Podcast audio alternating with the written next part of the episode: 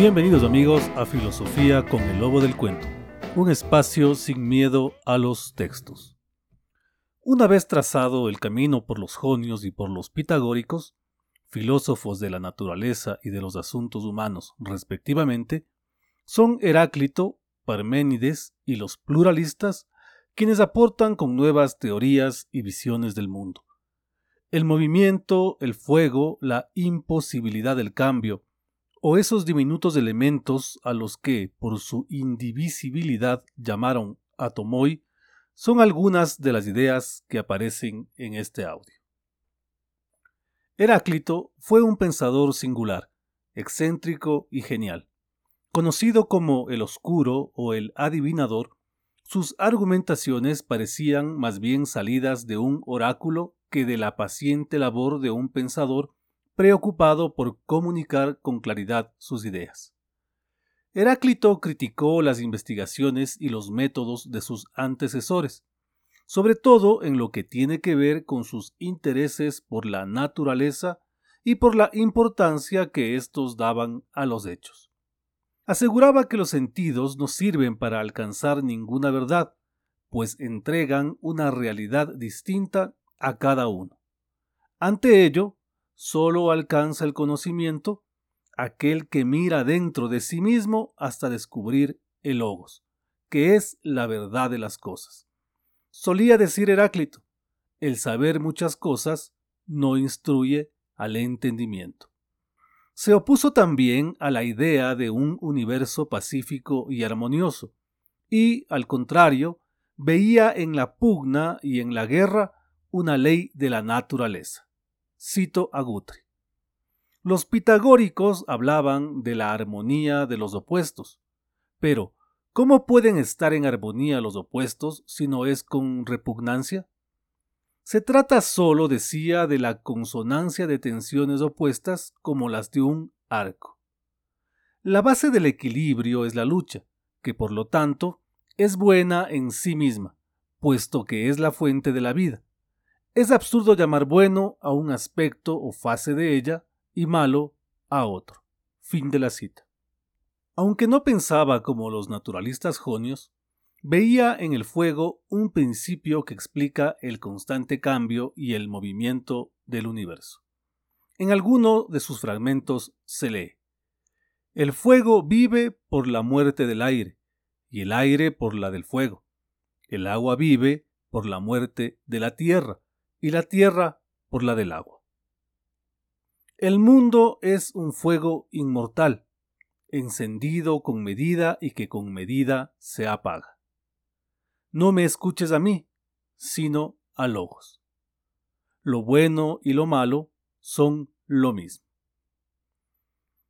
Nuestro siguiente protagonista es Parménides, cuya obra es calificada por Guthrie como limitada y poderosa y de quien el mismo Guthrie afirma, después de él, la filosofía griega no podía ser ya lo que había sido, porque todos, incluso Platón y Aristóteles, advertían que había que tenerlo en cuenta y, digamos, apaciguar a su sombra o espíritu. Fin de la cita. Parménides decía que el movimiento es imposible, que no hay cosas opuestas y que el cambio también es imposible. Como se puede comprobar, su propuesta es contraria a la del enigmático Heráclito. Se puede decir que Parménides es el primero en involucrar al lenguaje, concretamente a la lógica de las palabras, como elemento fundamental del pensamiento filosófico, y comenzó a indagar en las posibilidades filosóficas del verbo ser pues argumentaba que cuando se dice que una cosa es, lo que se está diciendo es que esa cosa existe. Y si algo en este momento existe, no puede convertirse en otra cosa ni pasar a ser algo que no es. Con esta afirmación, Parménides atacaba el pensamiento jonio que resolvía todas las cuestiones alegando el cambio y el movimiento. Lo que existe, nos dice, no tiene por qué cambiar. lo que existe no puede cambiar hacia lo que no existe. Por lo tanto, el mundo, aparte de inmutable, es inmóvil. Y algo más, el movimiento, según Parménides, es imposible porque no existe el espacio vacío. Es decir, no puede existir un lugar en el que algo no sea. Cito a Guthrie. Apenas si es necesario decir que no parece que sea así, pero esto no desanimó a Parménides. Todo lo que los hombres se imaginan acerca del universo, decía, todo lo que piensan, ven, oyen y sienten es pura ilusión.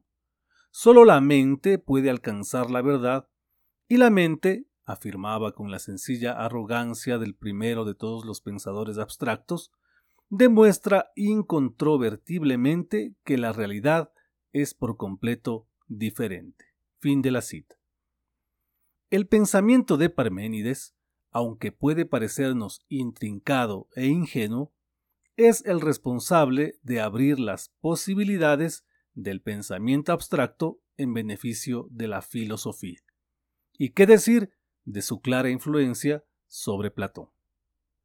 Ahora hablaremos de los llamados pluralistas, filósofos que no ven uno, sino varios principios que rigen el universo. Empecemos por Empédocles, quien necesita avanzar el problema del movimiento, pues ya no satisface la respuesta de los jonios, que, a breves rasgos, sostenían que el universo se mueve por sí mismo porque no tiene más remedio que moverse. Para Empédocles, la razón del movimiento está en dos elementos, el amor y la lucha, que al mismo tiempo son lo bueno y lo malo respectivamente. Abro comillas. En su acción física se manifiestan como fuerzas naturales que ejercen una atracción y una repulsión puramente físicas. La lucha, por cuyo influjo cada elemento tiende a disociarse de los otros, es al mismo tiempo una tendencia de lo semejante a lo semejante, por la cual cada partícula busca la unión con otras partículas del mismo elemento. El amor es la fuerza que mezcla un elemento con otro para producir criaturas contrapuestas. Y a una y a otra de ambas fuerzas logra el predominio sucesivamente. Cierro comillas. El movimiento del amor y de la lucha es constante hasta llegar a un estado satisfactorio o perfecto.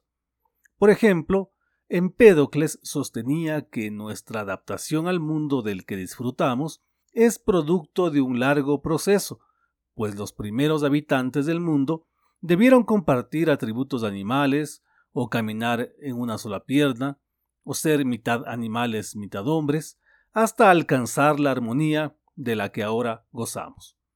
Como se puede comprobar, se trata de una temprana teoría darwiniana, en que es protagonista el proceso de adaptación y evolución. Por otra parte, Anaxágoras, quien fue acusado de impiedad y obligado a dejar Atenas por insistir en que el sol no es un dios sino un disco al rojo vivo, insistía en que todo lo que no es materia tiene que ser espíritu, un espíritu que gobierna y ordena el mundo. Se sabe que Sócrates y Platón lo criticaron porque Anaxágoras, a pesar de buscar causas físicas y naturales para los fenómenos de la naturaleza, cuando no lograba explicar alguno, acudía a explicarlo a través del espíritu. Continuamos con Leucipo y Demócrito a quienes se atribuye la teoría atómica. Particulares del caso de Leucipo, de quien se sabe muy poco y de quien se ha llegado a dudar incluso de su existencia. Demócrito, en cambio, es reconocido por varias fuentes y fue incluso admirado por Aristóteles. Dice de él Guthrie, su idea básica, como las de Empédocles y de Anaxágoras, nacía directamente del concepto de que no podía haber un llegar a ser ni una destrucción de lo real. En consecuencia, el nacimiento y acabamiento aparentes de los objetos naturales tienen que ser explicados, como ya había dicho Empédocles, considerándolos no más que como meras combinaciones fortuitas de una multiplicidad de elementos que son los únicos que merecen el nombre de existentes. Fin de la cita. Como se puede comprobar, Demócrito necesita justificar la idea de que el universo está constituido por elementos no sujetos al cambio, pero que, al mismo tiempo, tuvieran la capacidad de combinarse entre sí para constituir la realidad. De esta manera, propone la existencia de los atomoi, invisibles e indivisibles, pero reales cuerpos sólidos que chocan continuamente entre sí. Estos atomoi o átomos eran de diferentes formas y tamaños, y de cuya posición en el espacio, o entre ellos, dependía la naturaleza y características de los objetos que nos rodean. Guthrie lo resume así. Las cosas duraderas lo son porque sus átomos están apretadamente agrupados. Las blandas están formadas de átomos más separados entre sí. Contienen más espacio vacío. Son capaces de compresión y por lo tanto ofrecen menos resistencia al tacto. Las impresiones de los demás sentidos se explican de una manera análoga.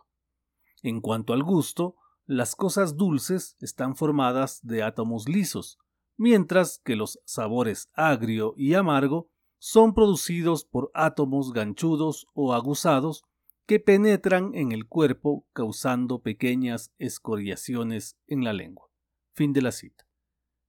Aunque Aristóteles acusó a Demócrito y a sus seguidores de eliminar indolentemente el problema del origen del movimiento, es innegable que sus afirmaciones aún causan asombro, más si se advierte que se llegó a estas conjeturas sin ayuda de la experimentación ni de las ciencias experimentales. Heráclito, Parménides, Empédocles, Anaxágoras, Leucipo y Demócrito son la prueba de esa vocación de los griegos por la competencia.